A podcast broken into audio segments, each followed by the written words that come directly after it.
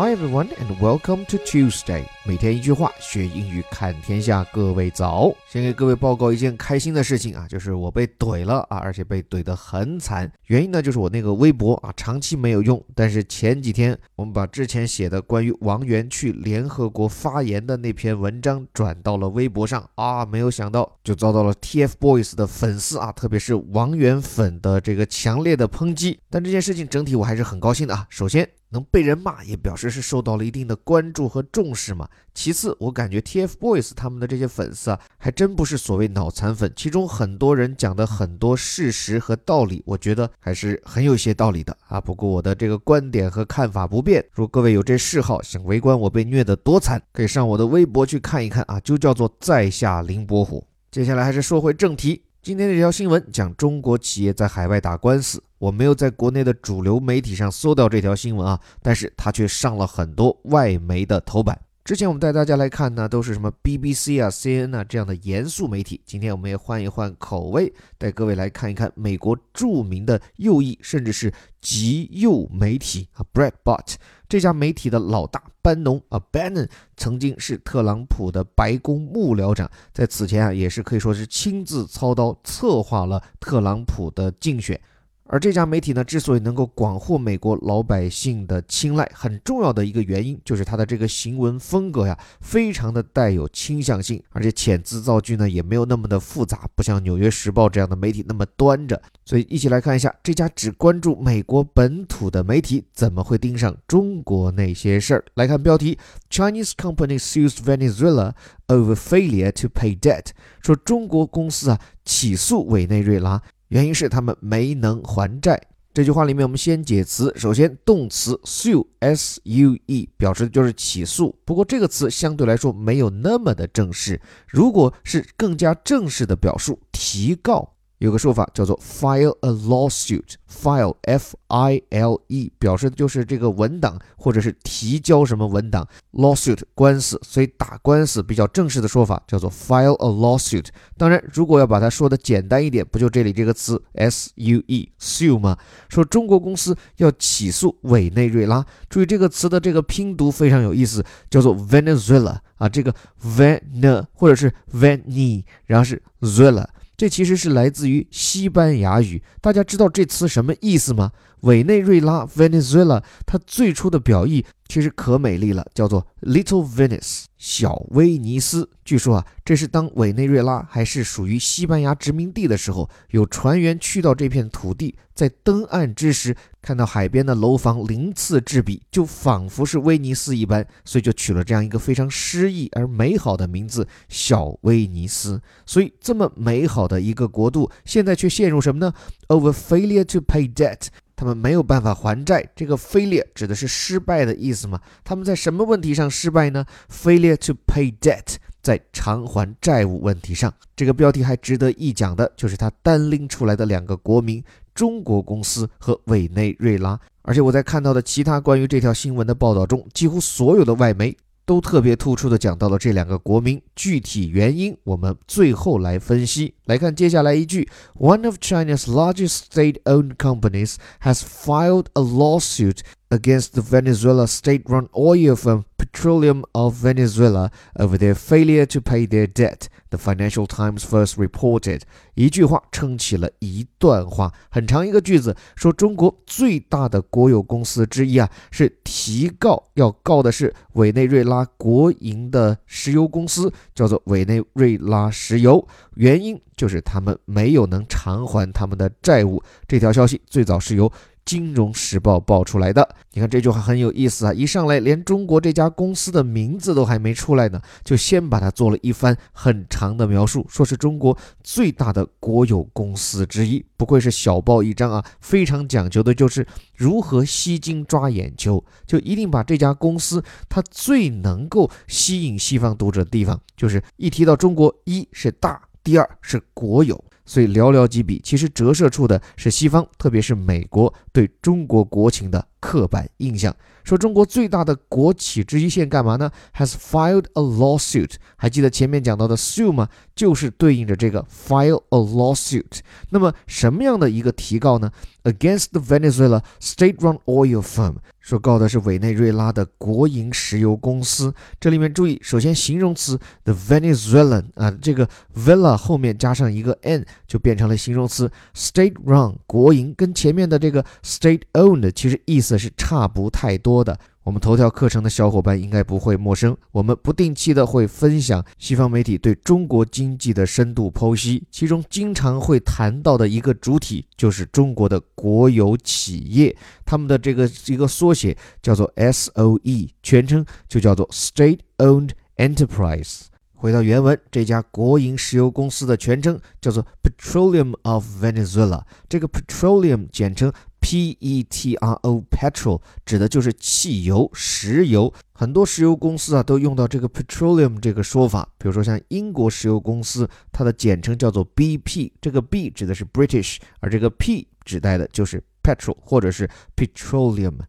而具体的提告理由，注意这个介词叫做 over，后面跟上的是事项，their failure to pay their debt。前面讲过了，指的就是他们没有能够偿还债务。这条消息最初的报道来源是 The Financial Times，英国的金融时报。这里顺带提一嘴啊，这点在我看来是欧美媒体，哪怕是小报、小网站，非常好的一种职业操守。就是在报道时一定要注明消息来源，一方面是增加报道本身的可信度，另外呢，也是对其他媒体原创报道的一种尊重。你看，在这里，即便是像 Breitbart 这样的小报风格网站，也依然重视这一点。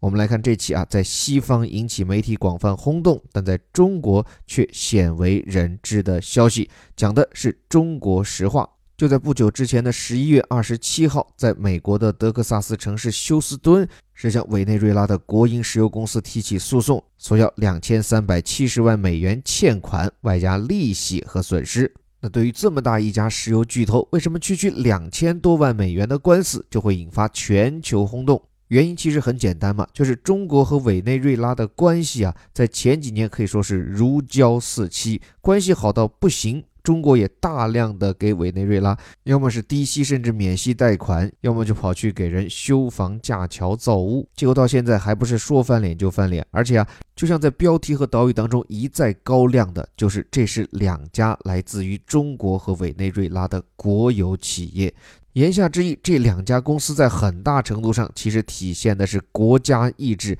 说的更白一点，就是中国看来啊是有意识的要收拾一下委内瑞拉。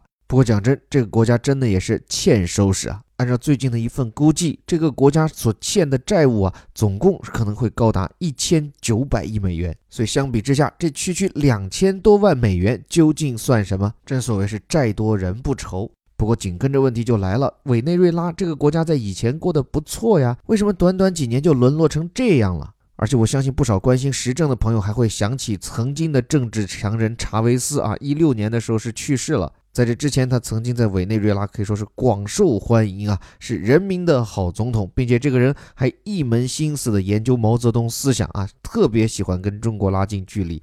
不过，我觉得对于拉美啊，不仅仅是委内瑞拉，我觉得大家一定要从政治和经济的两点上来认识哈。一个呢，在政治上的忽左忽右，这一直是拉丁美洲国家的一个特点，就这个国家永远是两股政治力量在角力啊，而且是轮流坐庄。一个呢，就是大地主，还有就是垄断资本家。这部分人呢被视作是右派，而另外一部分左派呢，他们代表的就是平民。而这些国家之所以会政权不稳、忽左忽右，很大程度上就归咎于贫富悬殊，就是有钱人、大地主、大资本家，他们当选为国家领导人以后，就会想方设法搞独裁，鱼肉百姓。而老百姓一旦揭竿而起以后呢，这个革命产生的新政府啊，它往往又特别的左，左到什么程度啊？他们甚至会寅吃卯粮，就等于是把未来的福利今天就发给了广大的群众。当然了，在拿到钱的那当会儿，群众当然是高兴的，但是架不住经济规律啊。你钱发的太多，到后来这个窟窿补不上，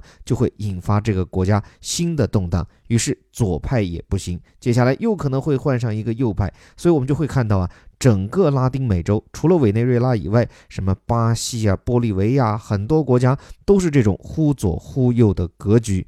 这是政治，而与这种政治生态相伴的呢，就是委内瑞拉的一个经济结构。关于这点，有一个非常生动的说法，叫做 Dutch disease。荷兰病指的就是当初啊，荷兰发现了石油以后，这个老百姓觉得，哎呦，好日子来了，于是呢，就一股脑的都是寄希望于这个石油工业，造成他们整个国民产业的失衡，拖累了整个经济的发展。而在这里呢，委内瑞拉就应该说是全世界啊得这个荷兰病最病入膏肓的国家之一。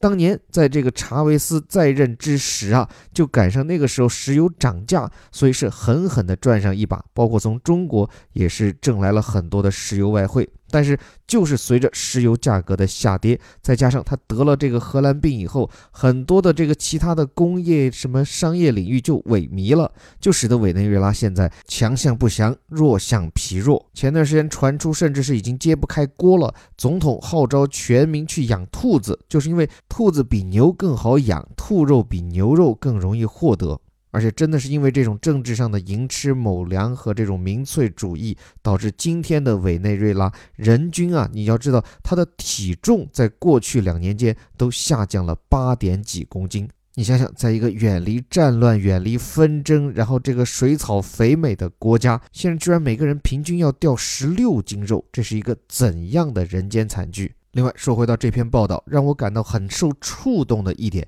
就是中国在过去几年给委内瑞拉提供的贷款数额居然高达六百亿美元。但是你想想看，现在就连一两千万美元都还不起的委内瑞拉，如何来还你这六百亿美元的巨款？所以这不禁让我想到了风头正盛的一带一路的建设。掐指一算，这些沿途国家比起委内瑞拉虽然好上不少，但他们的经济状况，包括政府的信用，究竟好到哪儿去？这个可想而知。今天的中国正以前所未有的自信和高调走向世界，甚至隐隐的让人感觉到我们有一种想做带头大哥的冲动。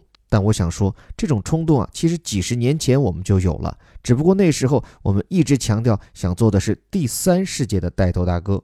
但是几十年以后，我们又再次的看到，有时候呀，做这帮兄弟的带头大哥，虽然赚了面子，但也难免会赔了里子。不过好在，对于到底赔了多少，这些最终负责赔钱的人，多半没机会知道。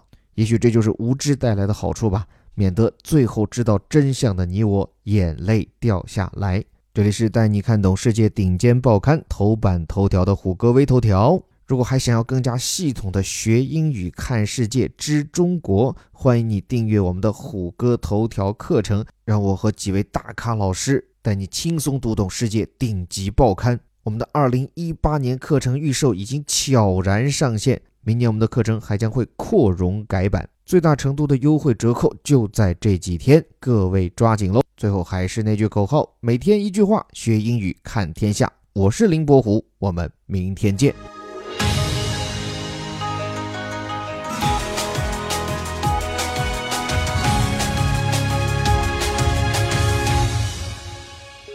Chinese company sues Venezuela over failure to pay debt.